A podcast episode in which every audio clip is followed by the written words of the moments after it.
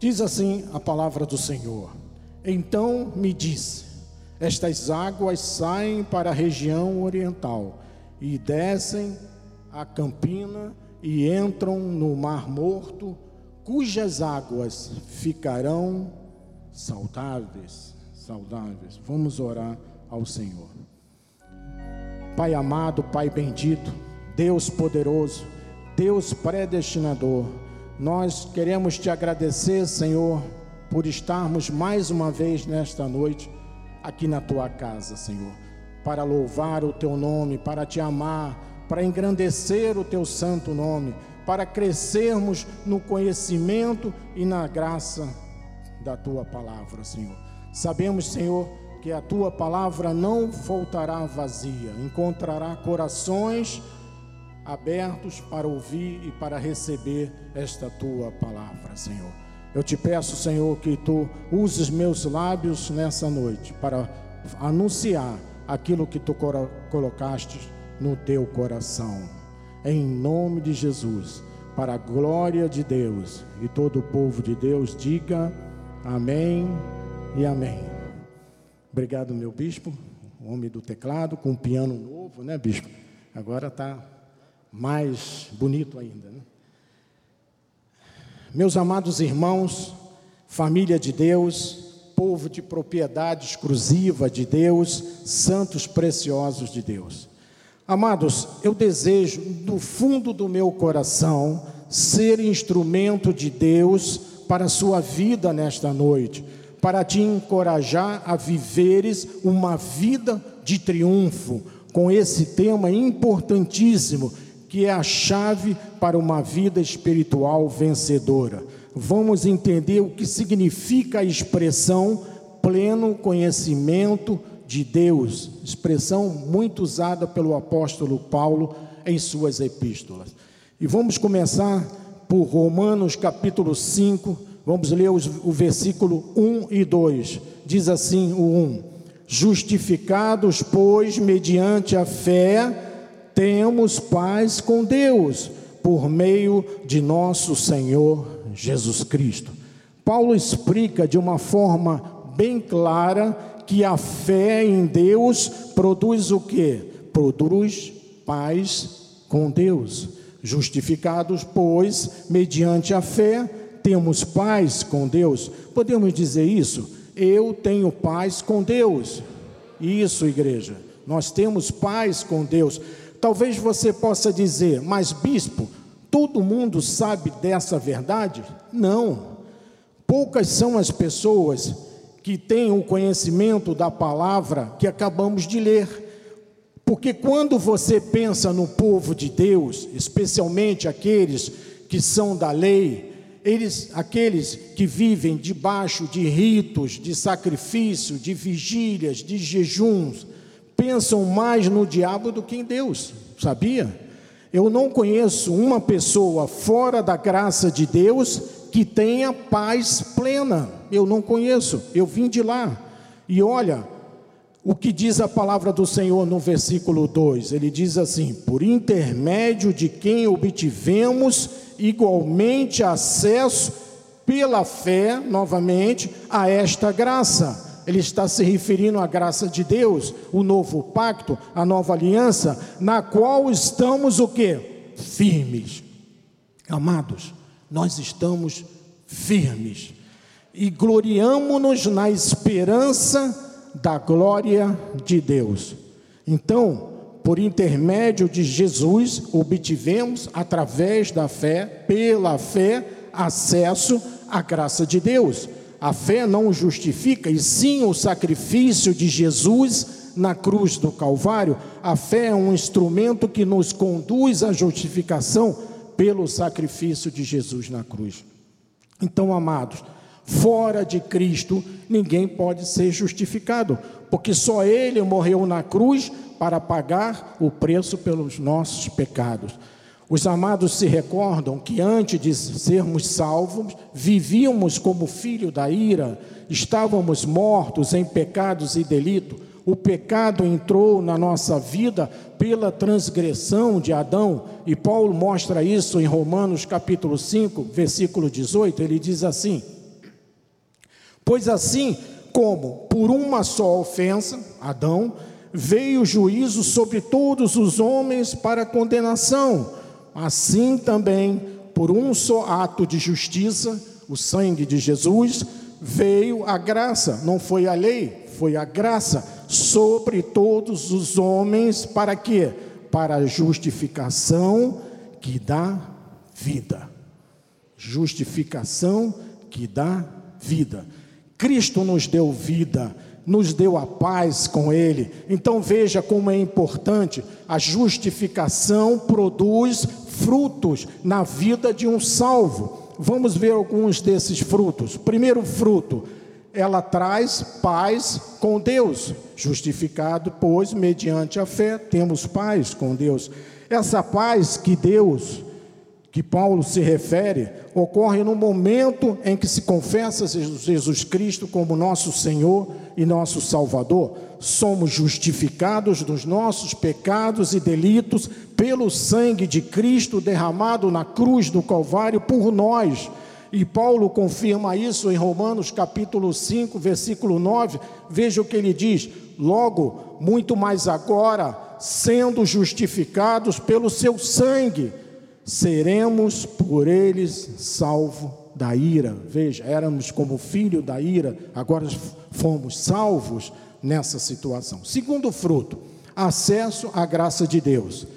Como a fé vem pelo ouvir a palavra de Cristo, a palavra de Deus, e quando nós ouvimos a palavra da verdade, imediatamente nós somos levados ao pleno conhecimento da graça de Deus. Efésios 1,17 diz isso, para que o Deus de nosso Senhor Jesus Cristo e Pai da glória vos conceda o que? Espírito de sabedoria e de revelação no pleno conhecimento dele, da sua palavra. Vamos ver o que significa pleno, Joás. Consegue colocar aquele quadro do original grego, né? Temos aí? Não tem problema, se não tem, tá bom, não tem problema não. Pleno significa em no original grego gematos, e ele significa completo, repleto, é estar cheio. Então nós estamos cheios do conhecimento dele. Veja que Paulo explica que, sendo a graça revelada, algo de extraordinário acontece na nossa vida. É como retirar o véu dos olhos e do coração. E ele mostra isso em 2 Coríntios, capítulo 3, versículos 14 e 16. Ele diz assim no 14: Mas os sentidos deles se embotaram Paulo usa a expressão embotaram, se referindo aos da lei, que significa enfraquecidos, desanimados, e ele continua dizendo: Pois até o dia de hoje, quando fazem a leitura da antiga aliança, a lei, o mesmo véu permanece, não lhe sendo revelado que em Cristo é removido. É removido, para a glória de Deus, Paulo usa essa expressão para mostrar que a lei ainda continua sendo vista por aqueles que assim é, seguem. Portanto, quando uma pessoa se converte, obrigatoriamente, amado, obrigatoriamente o véu tem que ser removido, porque esse véu não permite que se veja nitidamente a graça mas diz a palavra do Senhor no versículo 15, ele fala: Mas até hoje, quando é lido Moisés, ele repete novamente: o véu está posto sobre o coração deles.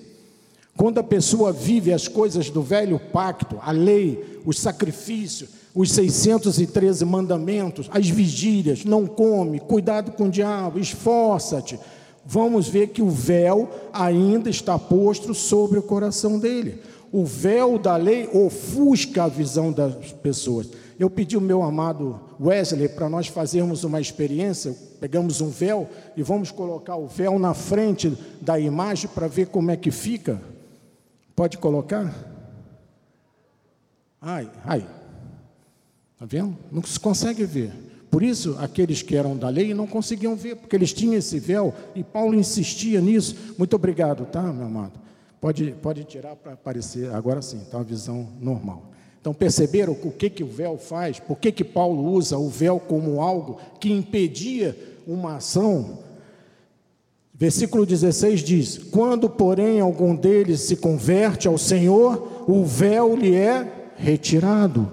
O que disse Paulo? Justificado, pois, mediante a fé, temos paz com Deus e acesso à sua graça. Se é pela graça, então o véu já foi retirado acabou a lei, acabou o velho pacto. Então, está aí o grande milagre que acontece na vida de um salvo quando ele tem o conhecimento da graça de Deus, o pleno conhecimento, como diz Paulo, da sua palavra, ele tem paz com Deus e o véu lhe é retirado para sempre, amado, para sempre.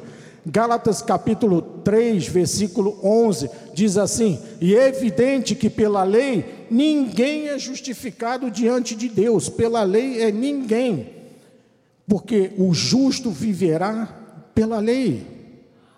Ah, vocês estão atentos, hein?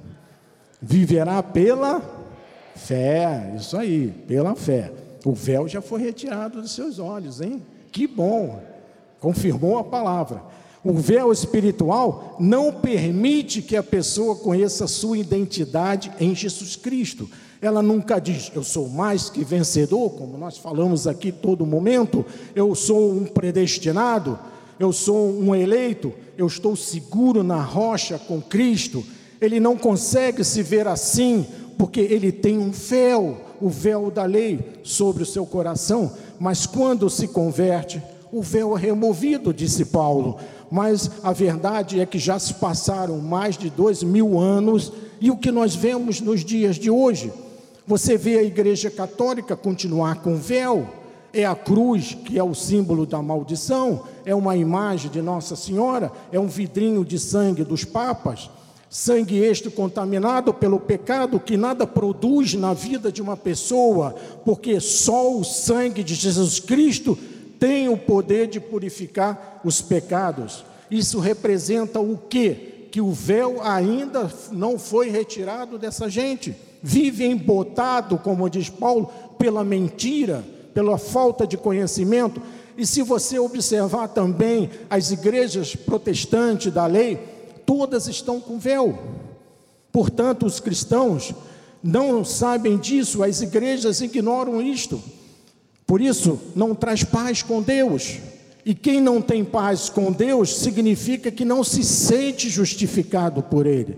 Paulo explica isso em Romanos, capítulo 15, versículo 13. Ele diz assim: E o Deus da esperança, que é o nosso Deus, o Deus da esperança, vos encha de todo gozo, veja, de todo gozo e paz no vosso crer, para que sejais pobres de esperança. Segunda vez vocês estão afiados, hein? Sejais o quê? Só pode ser ricos, né? Ricos de esperança no poder do Espírito Santo. Que maravilha, né, meu amado? E agora eu vou lhe dizer uma coisa importante, meu amado. Quem não se sente justificado por Cristo, o nosso apóstolo ensinou, ela tem uma falsa conversão. Quando você diz a uma pessoa, você acredita na salvação eterna? Ela diz, não. Ela não tem uma, ela tem uma conversão falsa. Ela não acredita nas coisas de Deus, porque a Bíblia diz justificado, pois mediante a fé temos paz. Temos paz com Deus e acesso à sua graça. Então, se você não tem paz com Deus, é uma falsa conversão. Eis a razão de tantos e tantos, mais de milhares e milhares que se dizem cristãos evangélicos, mas vivem deprimidos, vivem infelizes, vivem doentes, têm as suas mentes congeladas e milhares desviados das igrejas. Só no Brasil são 16 milhões desses eh, afastados da igreja, não de Jesus, da igreja. Então Paulo diz: o véu é retirado, você está justificado, amém pronto. Portanto, a justificação é uma lei de imputação. Deus imputou isso ao nosso espírito e em função disso, obrigatoriamente, eu tenho que ter paz com Deus. Amém? Estamos nessa situação, graças a Deus. Eu não tenho que tomar Lexotan, eu não tenho que ter remédio tarja preta, eu não tenho que ter êxtase na cabeça, eu não tenho que ter medo do vírus Covid-19, eu tenho que ter o que? Paz com Deus. Então, esta é a reação de uma pessoa verdadeiramente convertida.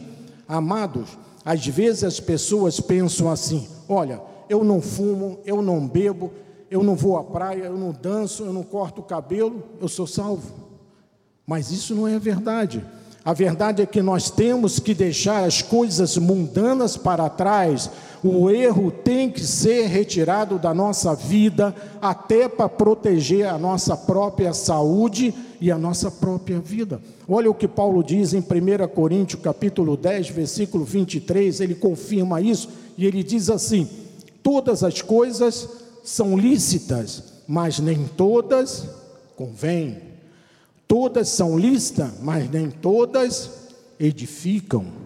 Então, há coisas que não são lícitas, não edificam a nossa vida e por isso não podem fazer parte da nossa vida. Olha, vou agora tentar a Deus fumando para dizer que eu vou ter um câncer no pulmão? Não, não tento a Deus porque não é lícito fumar, porque destrói o templo do Espírito Santo.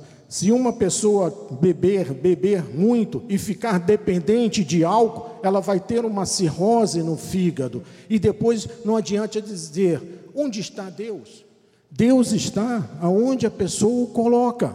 Então, nós temos que deixar as coisas mundanas, mundanas, as coisas mundanas fazem mal e adoecem já bebemos tudo que tínhamos que beber, fumamos tudo que tínhamos que fumar, já gastamos todas as noites que tínhamos que gastar, como diz o nosso apóstolo, já fizemos tudo que tínhamos que fazer.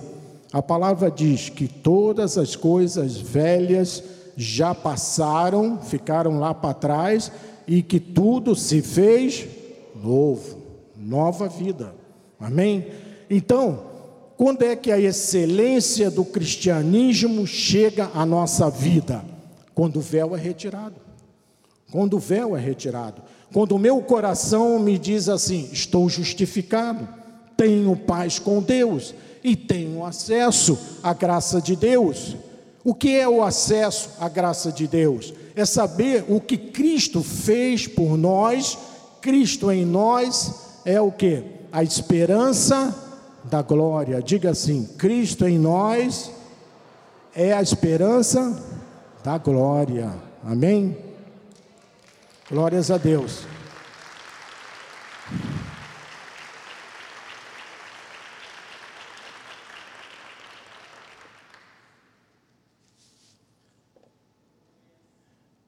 O que é acesso à graça? É saber o que Cristo fez por nós. Cristo em nós é a esperança da glória. Então a fé produz o que? Produz paz com Deus. A fé nos faz entrar na graça de Deus, conhecer a graça de Deus, na qual Paulo disse: estamos desanimados. Não, vocês agora ficaram meio calados. Estamos firmes. Né? Paulo disse isso no versículo anterior. Estamos firmes nessa graça. Vamos dizer assim junto: estamos firmes na graça de Deus. Amém? Então, uma pessoa que fique firme na graça de Deus não dá lugar à doença. Quando o médico diz o seu caso é grave, a pessoa logo diz: Isso é uma mentira. Que pelas chagas de Cristo nós já fomos sarados. Quando você está firme na graça, não há doença, não há miséria, não há infelicidade na sua vida, amado, não há mal-estar, não há derrota na vida da pessoa, não há, não há, acredite, não há. Amém? Terceiro fruto da justificação: a tribulação produz perseverança, nós vamos ver isso, e Paulo mostra em Romanos capítulo 5, no versículo 3 e 4, sobre esse assunto, ele diz assim no 3: E não somente isto, mas também nos gloriamos nas próprias tribulações, sabendo que a tribulação produz perseverança, Perseverança significa o que? Insistência, obstinação, lutar, estar firme, não desistir nunca. Isto é perseverança. Lembra de Jacó? Foi perseverante, ele lutou com o anjo e conseguiu a sua bênção. É assim que nós temos que ser. Versículo 4: E a perseverança, experiência, e a experiência, esperança. Esperança em Deus. Isso quer dizer o que, bispo? Graça de Deus. Tudo isso que nós falamos se resume em graça de Deus. Estou passando por uma tribulação, isso vai me dar perseverança, depois experiência e por fim vai produzir o que? Esperança. Cristo em nós é a esperança da glória. Saber que Deus nunca falhou e não vai falhar comigo, não vai falhar contigo, amado. Deus diz: Nós não seremos envergonhados e que em vez da vergonha, nós vamos ter dupla honra. Dupla honra, amado. É isso que Deus tem para nós. Então, quando passa a tribulação, você diz assim: isto foi uma perseverança. Eu lutei, eu batalhei contra essa situação e por fim eu conquistei a, a minha vitória. Vai trazer experiência e essa experiência que eu obtive vai trazer esperança em Cristo para minha vida. Cristo em nós é a esperança da glória. E diz em Romanos capítulo 5, versículo 5, Paulo diz: Ora, a esperança não confunde. Ele foi muito claro na sua exposição, ele diz: não confunde, porque o amor de Deus é derramado em nosso coração pelo Espírito Santo que nos foi outorgado, foi concedido foi permitido por Deus. Claro, se você tem esperança na graça de Deus, não há confusão nunca, nunca. O amor de Deus é derramado em nosso coração pelo Espírito Santo. Mas, bispo, o médico disse que esse negócio aqui é câncer. Tudo bem, nós respeitamos, temos muitos médicos na igreja que amam o nosso apóstolo e nós também os amamos, mas todos aqui sabem que a palavra final pertence a Jesus Cristo, não é o médico, a Jesus Cristo a palavra final. Paulo diz que não confunde, se não confunde, não confunde. Amados, a graça de Deus não confunde. Diga assim comigo: a graça de Deus não confunde, nunca, não confunde nunca. Temos a nossa mente clara. Como diz o nosso apóstolo, é sim, sim, não, não, pão, pão, queijo, queijo. Ele já disse isso aqui algumas vezes aqui, é coisa de português. Não confunde, amados. Se Deus te disse que te cura nessa noite, tens que sair daqui curado. Diga, eu creio, eu recebo na minha vida. Se Deus disse que a tua semente vai prosperar, tens que sair daqui dessa noite próspero, amado. Creia nisso. Se Deus diz que a tua família vai chegar ao pleno conhecimento da verdade, vai chegar ao pleno conhecimento da verdade nessa noite. Não é amanhã, é nessa noite, amado. Amado, a esperança não confunde, porque é o Espírito Santo que está falando ao teu coração. Vamos exercitar assim, vamos dizer: e se tenho paz com Deus, nada temerei. Nada temerei. Isto não me confunde, porque é por isso que tem que ter essa atitude de fé, porque nós temos essa atitude de fé no nosso coração. Deus está no controle das nossas vidas. Olha como Paulo explica isso em Romanos capítulo 8, versículo 28. Olha o que ele diz: Sabendo que todas as coisas cooperam para o bem daqueles que amam a Deus. Quem ama a Deus aqui, diga glória a Deus. Todos amam a Deus, glória a Deus. Daqueles que, não, é, que amam a Deus e daqueles que são chamados segundo o seu propósito. Paulo está afirmando que Deus tem um propósito para cada um de nós e para aqueles que estão nos ouvindo também à distância. Se eu amo a Deus, então tudo tem que cooperar para o bem. Tudo. Paulo disse tudo, ele não disse mais ou menos algumas coisas, não, ele disse tudo de forma objetiva. Amados, Deus tem um propósito para cada um de nós, graças a Deus, glória a Deus. Deus tem um propósito na minha vida, Deus tem um propósito nas vossas vidas e na vida daqueles que estão nos ouvindo pela internet. Ele nos chamou, não foi por acaso. Saiba, amado, Deus te chamou segundo um propósito dele. Todos nós estamos aqui por um propósito de Deus. Amém? E se você ama Deus, saiba de uma coisa: tudo vai cooperar para o teu bem. Tudo, tudo, tudo. E mais, através deste tudo, tem que ter algo bem. Se você crê, diga glória a Deus, por favor. Amém. Mas, bispo, eu estou sofrendo uma adversidade. Vai cooperar para o seu bem.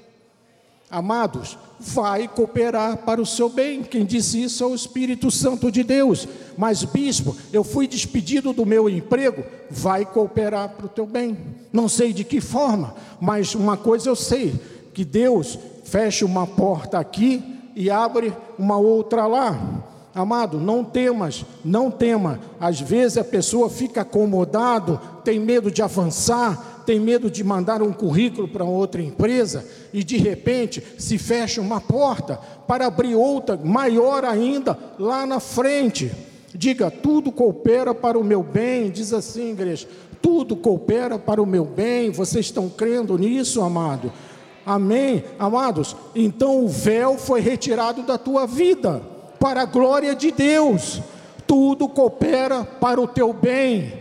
Colossenses capítulo 1, versículo 9, Paulo diz: Por esta razão também nós, desde o dia em que o ouvimos, não cessamos de orar por vós e de pedir, olha só, que transbordeis, olha que coisa grandiosa Paulo está ensinando aqui nessa palavra, transbordeis do pleno conhecimento da sua vontade.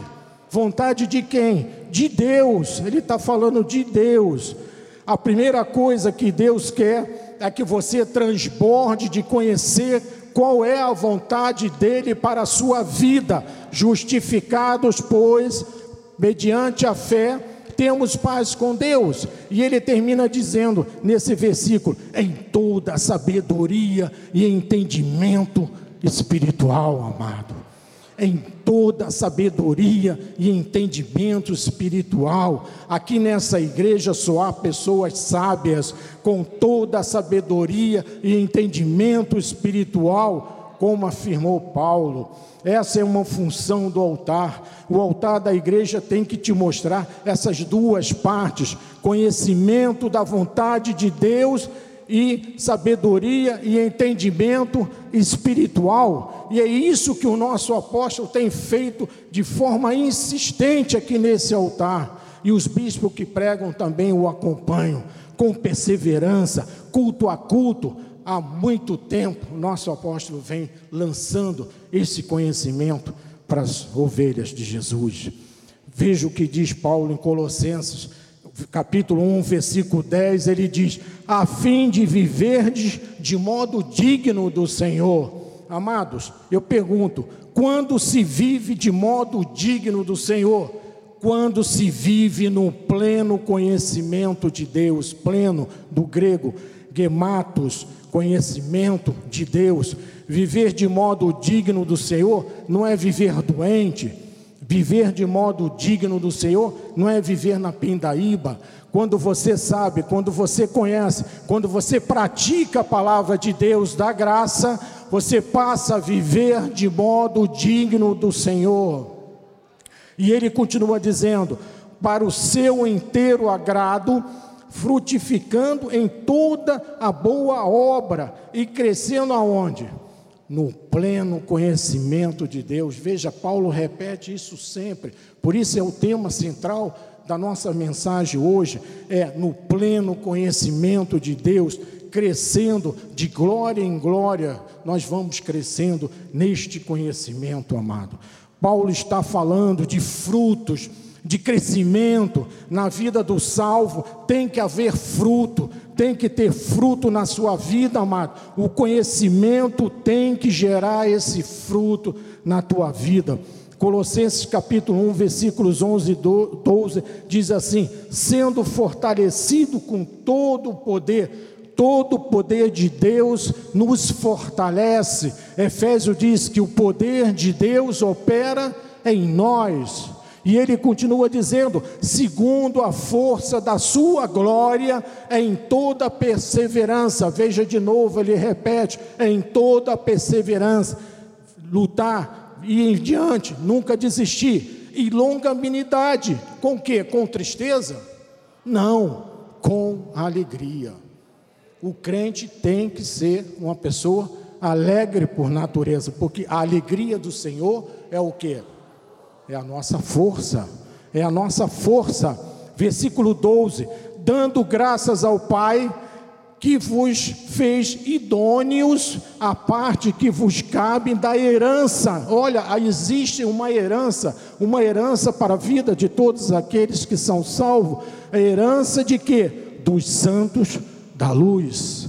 Amado, Jesus nos outorga uma herança quando você começa a entender a graça de Deus, quando você começa a entender que a sabedoria de Deus é manifestada na tua vida, o conhecimento começa a frutificar em tua vida, você começa a ver frutos na família, você começa a ver frutos no trabalho, nas suas finanças, nas suas emoções, você começa a dizer: já não sou mais covarde, já não tenho mais medo, eu já me não oprimo mais, eu agora ando no escuro com bala per perdida, com sem bala perdida, sei lá, noite e dia, não importa, eu estou lutando pela minha vida, eu vou conquistar Vamos avançar, igreja. Amém? Vamos avançar, igreja. Quando isto começa a frutificar, você passa a ser uma pessoa forte no Senhor, como diz a, a palavra, e você passa a participar da herança de Deus para a sua vida. Agora, nesses minutos finais, caminhando para o final dessa mensagem, amado. Amados, nós estamos aqui com as faculdades exercidas, exercitadas. Nós sabemos o que é bom, o que é mal, o que é certo, o que é errado. Estamos aqui no pleno do, do gematos do conhecimento de Deus e na sabedoria e no entendimento dele. Por quê? Porque é a parte que nos cabe da herança que Deus nos deu. Paulo disse isso no versículo 12, parte final que Deus nos tornou o que? Idôneos, idôneos. Para quê? Para termos a parte que nos cabe na herança dos santos da luz. Você tem esse direito, amado.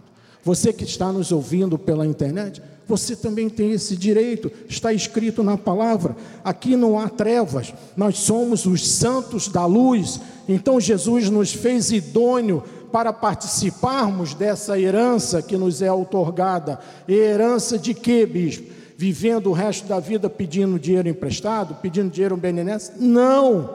A herança dos santos na luz é algo, é uma coisa muito maior. Amados, você tem que ter paz com Deus definitivamente. Deus quer que você seja grande, vitorioso, que ande por triunfo. Deus quer que você lute, batalhe, sonhe, faça planos na sua vida. Então, amados, há uma herança que Paulo nos deu. Hebreus capítulo 10, versículo 21 a 23 diz assim: E tendo grande sacerdote sobre a casa de Deus, 22, aproximemo-nos com sincero coração em que? Em plena certeza de fé plena certeza, não é mais ou menos eu acho que eu tenho fé, não, é plena certeza de fé, tendo o coração purificado de má consciência e lavado o corpo com água pura. Tenha o seu coração em plena certeza de fé, Tenha o seu coração em plena certeza de fé. Não fique se lamentando, dizendo: Senhor, tu me abandonaste. Não, não. Tenha a plena certeza de fé, como disse Paulo, porque o teu coração já está purificado de má consciência, aquela coisa da lei de dizer: ah, o diabo me pega, Jesus vem, mas eu vi uma maldição. Nós já fomos lavados disso, amado. Você já foi lavado em água pura. Você sabe o que é água pura? Não é, não se trata de batismo nas águas lá na lagoa da Barra. Água pura é a palavra da graça de Deus. É a palavra da graça de Deus que nos lavou e nos regenerou. Amém?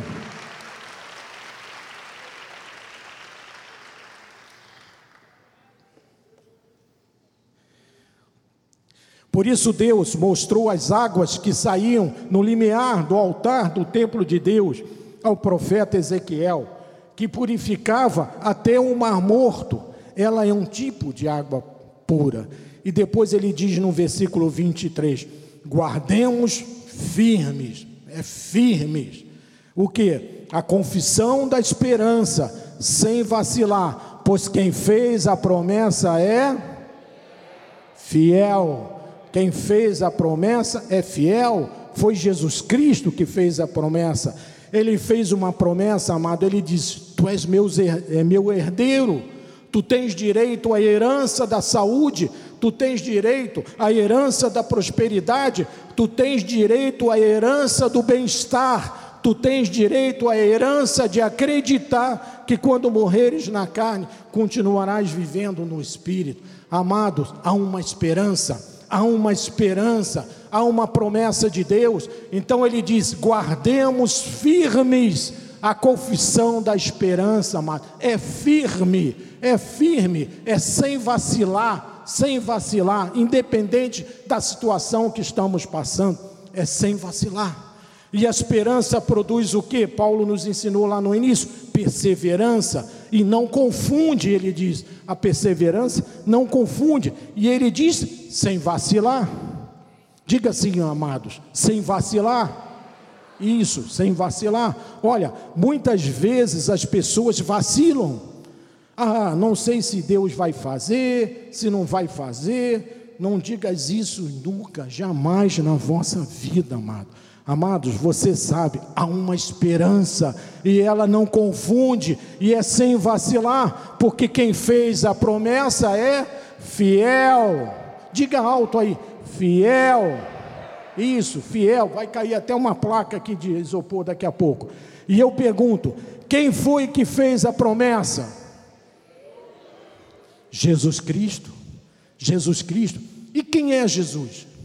Olha, é o Rei de Reis, é o Senhor dos Senhores, é o único soberano, é a brilhante estrela do amanhã, é a rosa de Saron, é o princípio, é o fim, é o ômega, é o alfa, é o juiz das nossas causas, a rocha, a luz, o sol da justiça, ele é Jesus, ele é fiel, ele é o cabeça da igreja, ele é o dono da prata e do ouro, ele é o chefe das nações, é ele que é o chefe das nações, ele é o desejado dos nossos corações.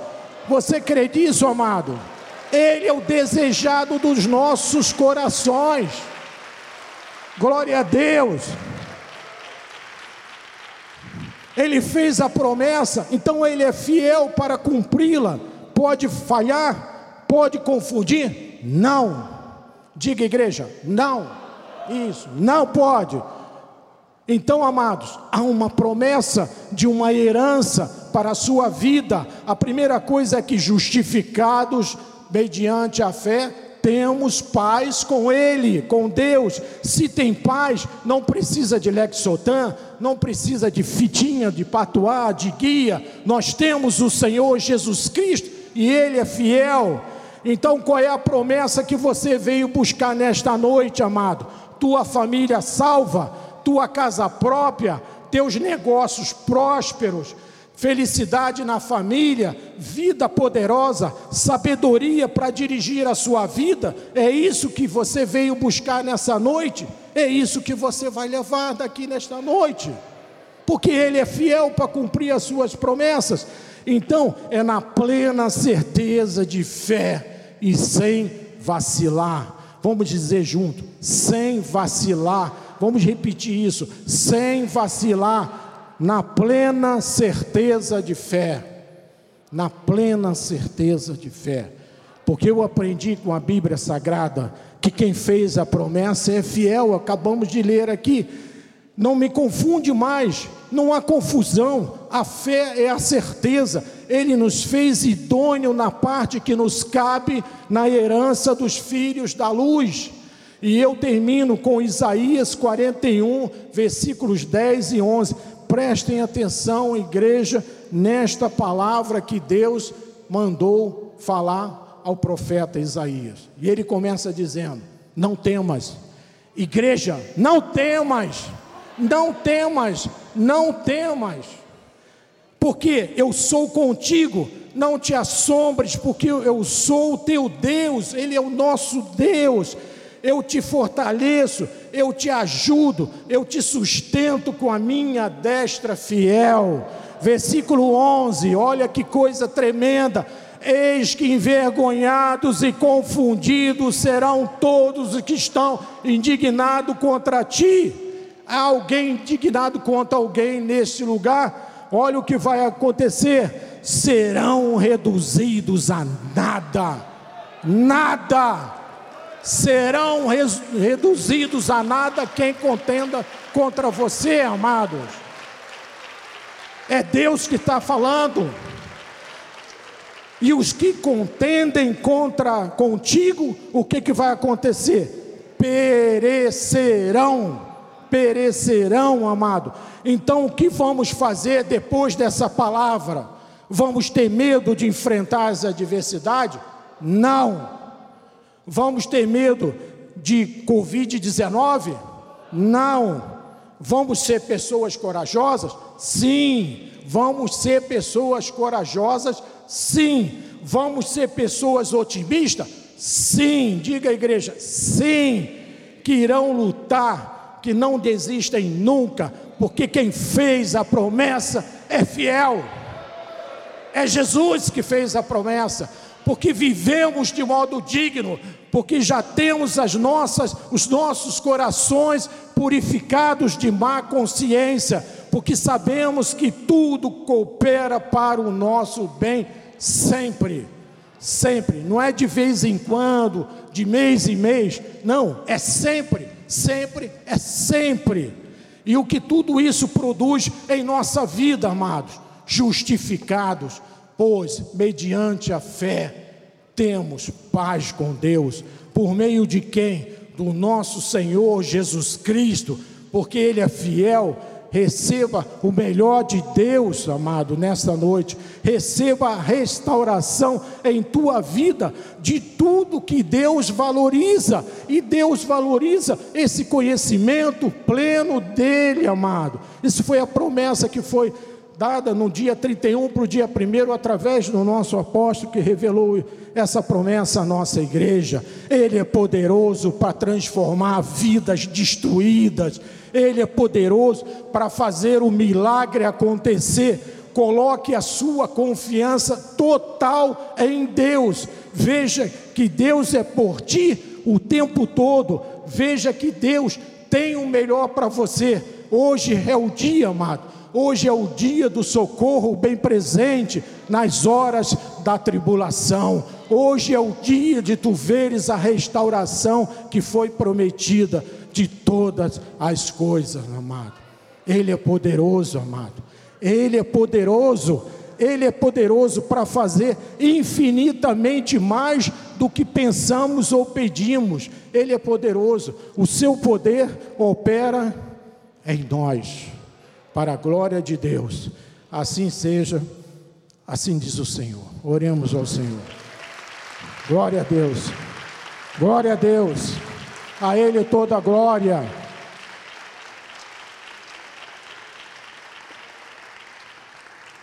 Então, curve a sua cabeça, oremos. Senhor Jesus, muito obrigado, Senhor, por esta palavra que tu falaste aos nossos corações. Tu dizes em tua palavra que ela não volta vazia, Senhor. Eu sei que muitos entraram aqui com dificuldade, passando por adversidade. Quizás alguém ouvindo, assistindo pela internet está passando dificuldade.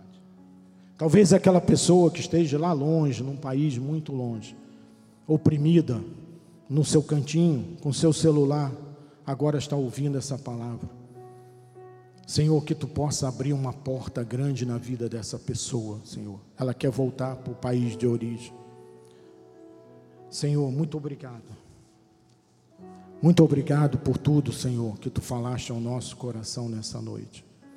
Senhor, nós declaramos bênção sem medida na vida de cada um, Pai. E nós te louvamos, nós te engrandecemos o teu santo nome, Pai. Nós sabemos, Senhor, que tu és fiel, que tudo aquilo que tu prometeste na tua palavra será cumprido nessa noite. Então, aqueles que vieram aqui buscar a sua cura, uma porta aberta de emprego, uma situação financeira, uma, uma família se esboroando, um filho nas drogas. Eu declaro, Pai, um milagre nesta noite na vida dessas pessoas, dos teus filhos que estão aqui humildemente ouvindo a tua palavra, crendo, confessando que a tua palavra é verdadeira em seu coração. Te agradecemos em nome de Jesus, para a glória de Deus. E toda a igreja diga. Amém e amém.